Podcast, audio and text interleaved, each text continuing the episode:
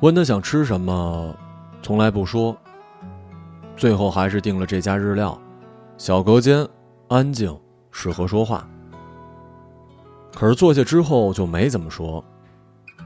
在一起四年没结婚，父母也不催了，都觉得这是早晚的事儿。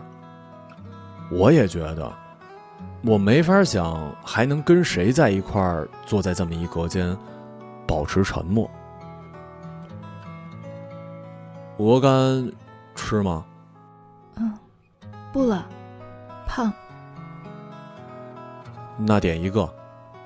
那帮我要个抹茶冰淇淋吧。我知道他不说我也会点的，可又不想那么体贴。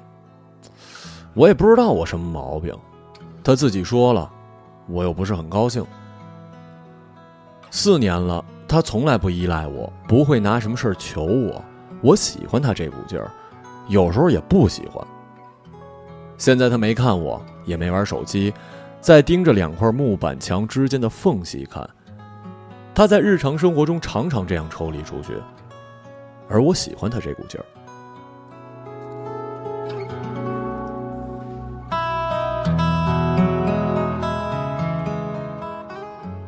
我知道，我不说他也会点抹茶冰淇淋，我就是得说。我也不知道我什么毛病。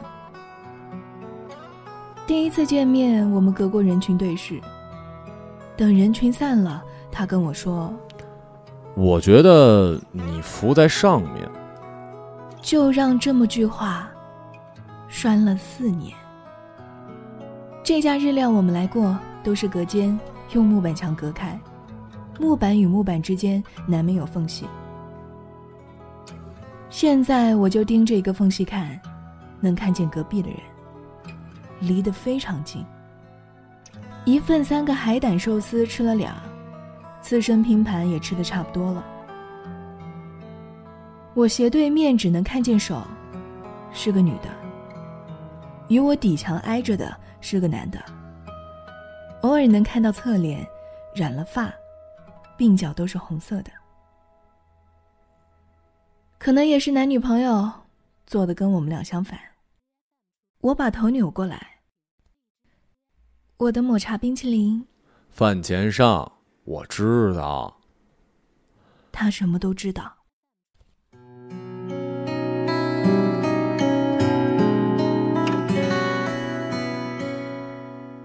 他特别爱吃日料，我也是，我们都爱吃海胆。刚认识那会儿呢，怎么吃都不嫌够。听说有一家自助海胆任吃，刚坐下还收敛呢，点了二十份，上来八份，又点二十份，上来十份，最后就一百份一百份的点。老板是看出我们的决心，就没再耍无用的花招。那次吃完了，我们俩一个月都再也没吃。从那之后，再也没吃过自助了。从食欲开始，一切欲望都开始下降。刚在一起的时候，我总笑他活得讲究，没赚多少钱就喜欢吃贵的。现在我们赚的多了一点觉得他是对的。真等赚的足够多的时候，估计吃什么都不香了。还有一个转变，就是我开始爱喝冰清酒，醉得慢。你要酒吗？他有时喝，有时不喝，没什么规律。嗯。他又去看墙上的缝比玩手机强点吧，至少我们还在研究同一个空间里的东西。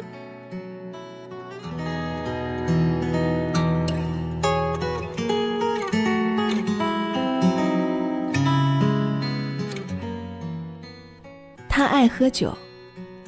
刚认识的时候，我跟他喝醉过几次，他以为我也爱喝，其实呢，只是为了陪他。现在喝的少了，或许我以前真的爱喝酒，一切欲望都在下降。我看见了隔壁男人的喉结，咽酒的时候一动一动。你要酒吗？嗯。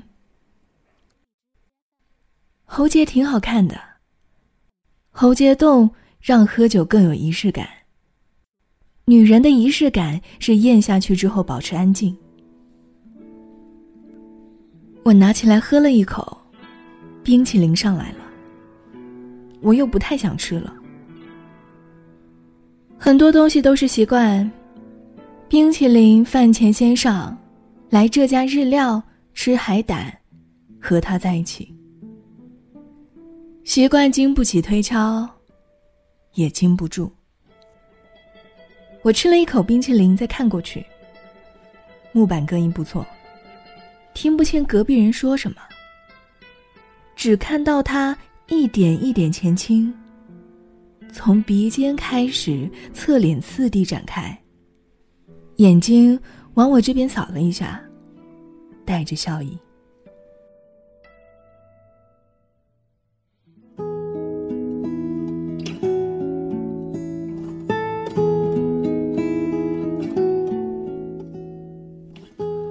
我们以前在这家店玩过一个没话找话的游戏，他帮我倒酒的时候，我学台湾人说了一句：“小姐，做这行多久了？”他很自然的接过去，就玩了起来。我是李先生，他是包小姐，我来自台南，到大陆做生意，他来自四川某个乡下，到这里陪酒。在这个无聊的故事里，我们的角色渐渐丰满。我喜欢他呢，是因为他长得像我初恋。他出来陪酒，是因为弟弟要上大学。我的初恋溺水死了，包小姐从不出台。今天行不行，得看你我的缘分。那天晚上我们各回各家，包小姐真没出台。那天挺开心的。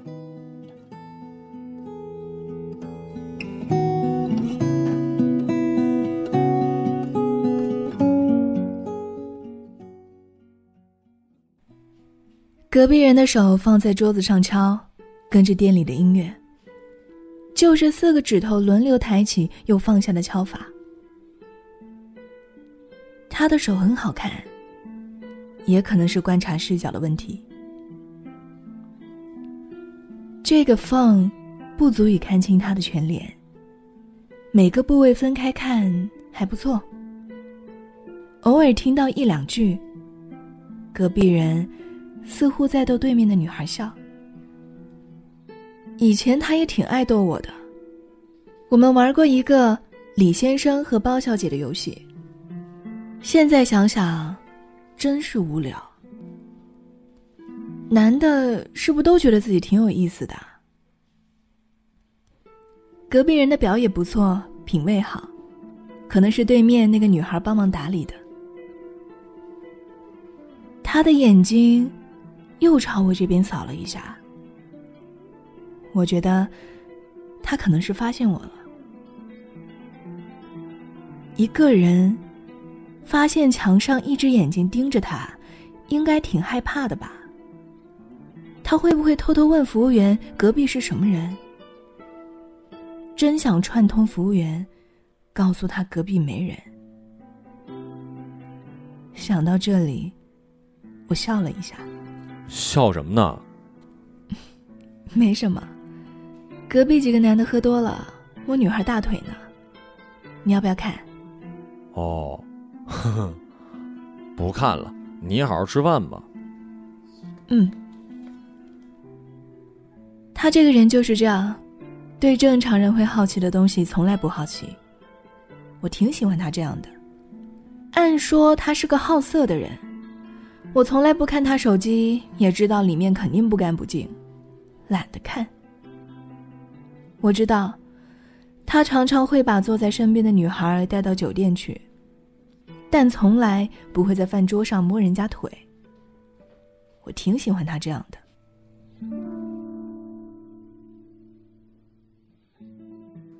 不分手，可能也是不知道分开了又能怎么样。过回以前那种日子吗？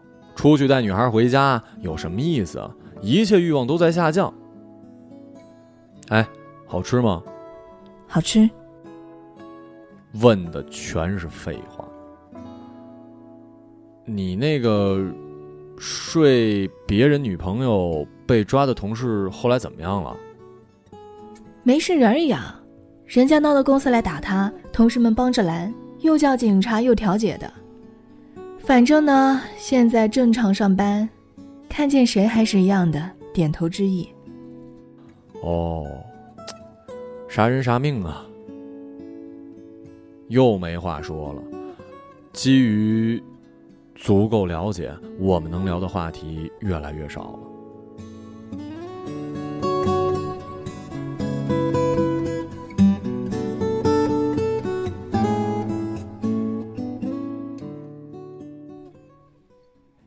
聊了两句没话了，我又回去看，吓了一跳。我看见一只眼睛在缝隙那边，赶紧退开，心里又觉得好笑。刚刚还想吓人家，我看到缝隙那里在发光。凑近一点，我看见隔壁人把手机屏幕贴在那面，一点一点挪动，以便于我看到上面的字。我只是处在一段四年的关系里，担忧是否真的会这样走下去，就永远在一起，什么也不能把我们分开，直到天长地久。我只是没话聊，可又习惯了不聊。我们能说的，就像还不熟的人会说的话：“好吃吗？饿吗？喝酒吗？你被捉奸的同事还好吗？”我们那么熟悉。语言的主要功能已经不是表达，是发出声响，以证明一段关系依然存在。我去上个厕所啊。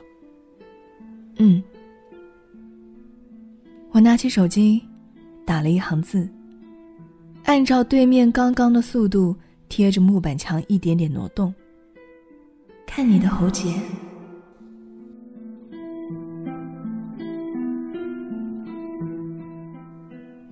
不都这样吗？你们的父母、朋友、幸福的婚姻，谁都可以举出一两例来。在某个时刻之内，在某个时刻，我们就是想结婚，想生一孩子，想买房，想怎么在公司往上去一点，想多赚一点，未来好过一点。在某个时刻，我在海边跪下，对他说：“你知道吗？虽然听起来难以置信。”可这世界上只有一片大海，世界并不能让大海分开，也不能让我们分开。在某个时刻，在很多时刻，我们也会说永远在一起，什么也不能把我们分开，直到天长地久。是真的这么想。在某个时刻，在某个时刻，我可以为他去死。我相信他也一样。可是生活中并没有需要谁为谁死的时刻，生活就是生活，生活不是时刻，生活是永恒。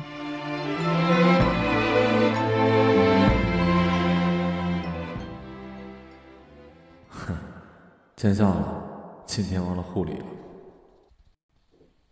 隔壁人打回一行字，果然。是喜欢逗女孩开心，我笑了一下。我不知道算不算是开心，也不确定这样对话的结局是什么。我正在想怎么回，那面轻轻扣了扣墙。想看看你，厕所见。店不大，厕所也小。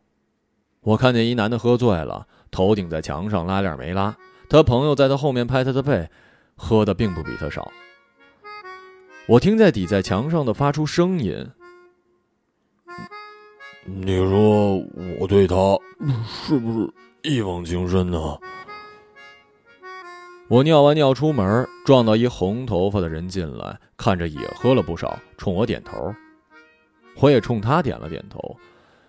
我想，厕所里的这些人显然都正处在某个时刻。他回来了，看起来挺高兴的。他就这样，喝了酒出去走走，看看这个，看看那个，脑子里冒出很多想法，说不出来，就自己笑，笑得得意又无奈，好像把什么东西看穿了的样子。不知道是因为酒精，还是因为我不喜欢看他这副样子，我情绪起伏。我觉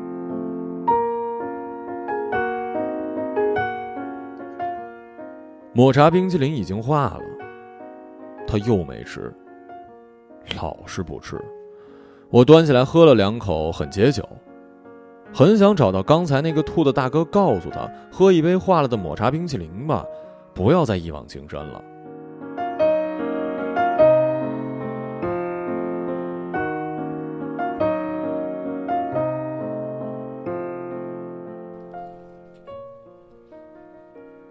店小，厕所也小，男女卫生间出来是一个共用的洗手池。隔壁人在那里站着。我认识他的红色鬓角。他还在判断我是不是木板墙那边的人。我没说话，走过去，亲了他的嘴，酒气很大，估计我也一样。他应该不需要再判断了，一晚上不会有那么多的意外之喜。他抱住我，力道和姿势都像是要演给谁看。嘴和嘴分开，我慢慢滑下来亲他的喉结。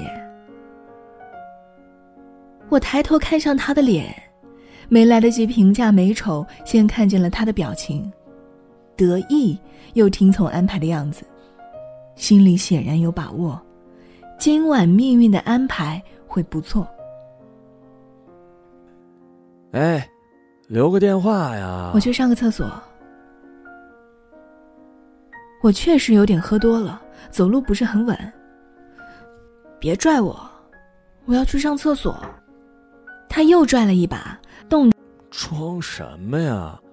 刚才不是你先亲的我呀？太代表他心里的话。我回头看他。别拽了，我喝醉了，你也是。就这样不是挺好的吗？真留了电话以后呢？你想想以后。我看见他的表情慢慢退潮，意识到了命运，果然就像他想的一样。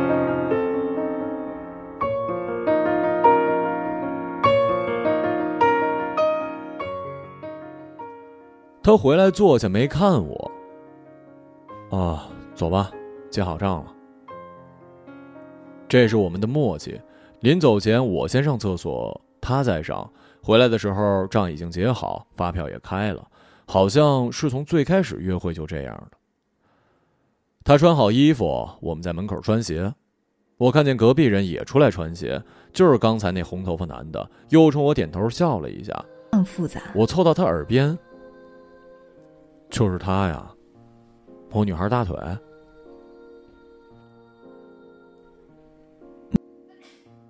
嗯，现在回去路上，应该还有卖花的。没有，我刚瞎说的。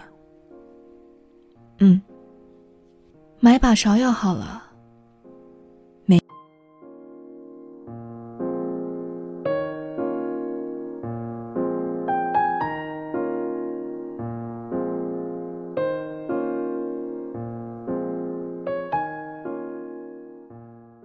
一个朗读者，马晓成。一个朗读者，李慧莹。